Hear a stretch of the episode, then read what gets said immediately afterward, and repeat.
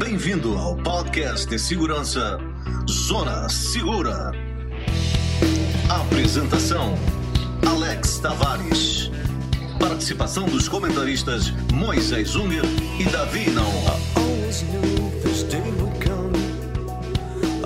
to Olá, protetor e protetora. Vamos então hoje falar sobre como nos proteger caso a gente vá querer morar sozinho, né? Eu pretenda morar sozinho. Como é que a gente pode aumentar a nossa segurança e nos sentirmos mais tranquilos para aproveitar essa decisão de morar sozinho em outro bairro, cidade ou até país. Vamos começar hoje em como atingir um nível maior de segurança. Davi, tudo bem?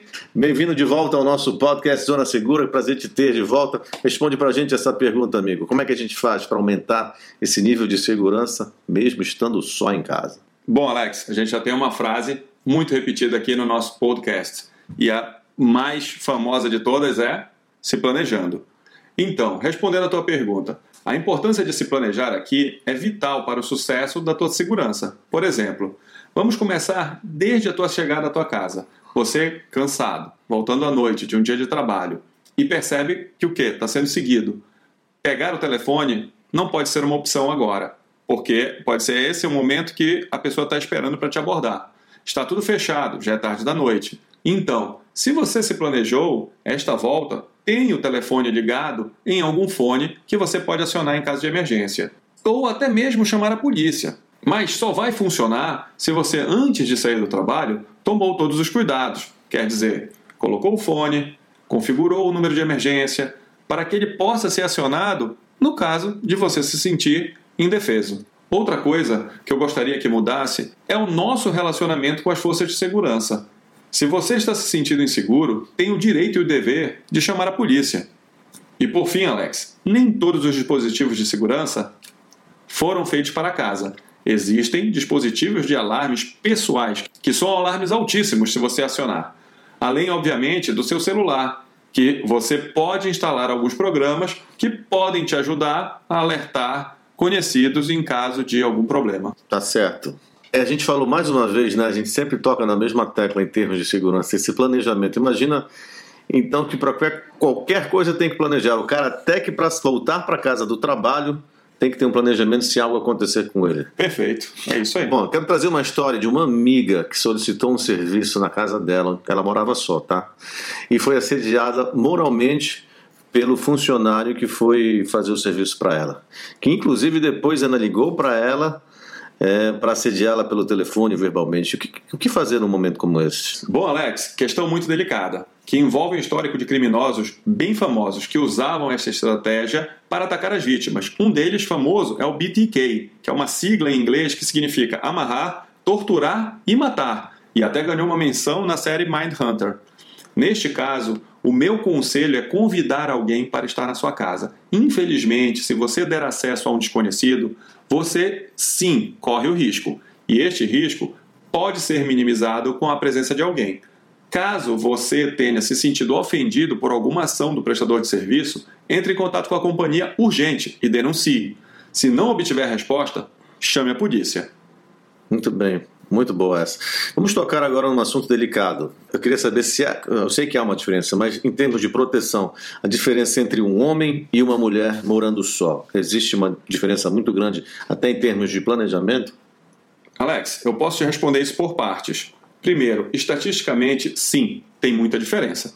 Pois tem que, temos que ver que os agressores são pessoas covardes, na sua essência, e eles vão procurar atacar o que eles definem como presas, ou as suas vítimas, tanto pelo desejo como pela facilidade de agir. Em segundo lugar, acredito que muito do comportamento e planejamento pessoal podem ajudar na tua proteção. Por exemplo, como falei anteriormente, não receber ninguém que você não conheça se você estiver sozinho em casa. Tá certo. Agora, vamos dizer assim, na pior hora, o pior que podia acontecer, você está nesse momento sendo quase que atacado. O agressor chegou na sua frente, por exemplo, você está sentindo que algo de mal vai acontecer. O que é que a gente faz? Alex, primeiro de tudo, vamos falar em número de emergência. Todos os celulares hoje possuem uma configuração rápida para acessar estes números. Por exemplo, nos iPhones é pressionando o botão de ligar junto com o de aumentar o volume, ou até acionando por voz, somente falando telefone de emergência. Mas isso, obviamente, se você não for colocar a sua vida em risco. Depois disso, é ter o corpo preparado para o estresse, tanto física quanto mentalmente. De novo, preparação, Davi. Preparação. Será que seria o ideal para uma pessoa, para uma mulher, por exemplo, que vai morar sozinha, ela pensar em talvez uma aula de defesa pessoal, ou morar em um, um, prédio que tenha porteiro, alguma coisa parecida com isso? Com certeza, isso tem que estar dentro do checklist que ela vai fazer antes de se mudar. Tá? A questão física, para mim, é uma questão primordial, até mesmo pela saúde de cada um de nós. Tá? Mas a questão de componentes de segurança, como portaria ou até mesmo câmeras, esses acessórios vão te ajudar a planejar uma casa mais segura. Bom, e por fim, já que a pessoa já está preparada, já preparou até os equipamentos da sua casa, está morando sozinha, tá? Comprou de repente uma câmera, uma câmera ou sei lá, está com o telefone pronto para ligar para alguém. Como é que faço para testar todos esses equipamentos? Alex, testar os equipamentos faz parte do nosso planejamento. A gente não pode dissociar isso, porque no momento que a gente vai precisar, eles têm que estar funcionando. Não adianta ter um milhão de alarmes falsos que não te dizem nada e perder o único evento real por causa de uma falha no nosso equipamento. Então, o que, a gente precisa fazer? Basicamente, antes de dormir, é passar e ver se todas as portas e janelas estão trancadas e se os alarmes estão comunicando. Se você tem câmera, se essa câmera está transmitindo. Ponto. Vou dormir, boa noite. É isso aí. Muito bem, muito legal, Davi. Obrigado mais uma vez. Chegamos ao final de mais um programa.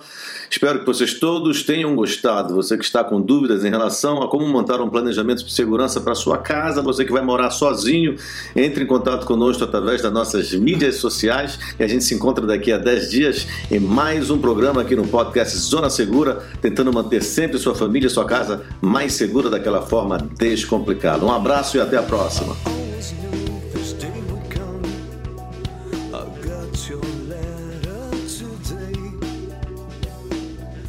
Tenha em mente que esse programa reflete nossas opiniões, pois quando se trata de proteção e segurança, não existe 100% de eficácia. Nosso objetivo sempre será sua segurança e de sua família. Esse sim é o seu maior bem.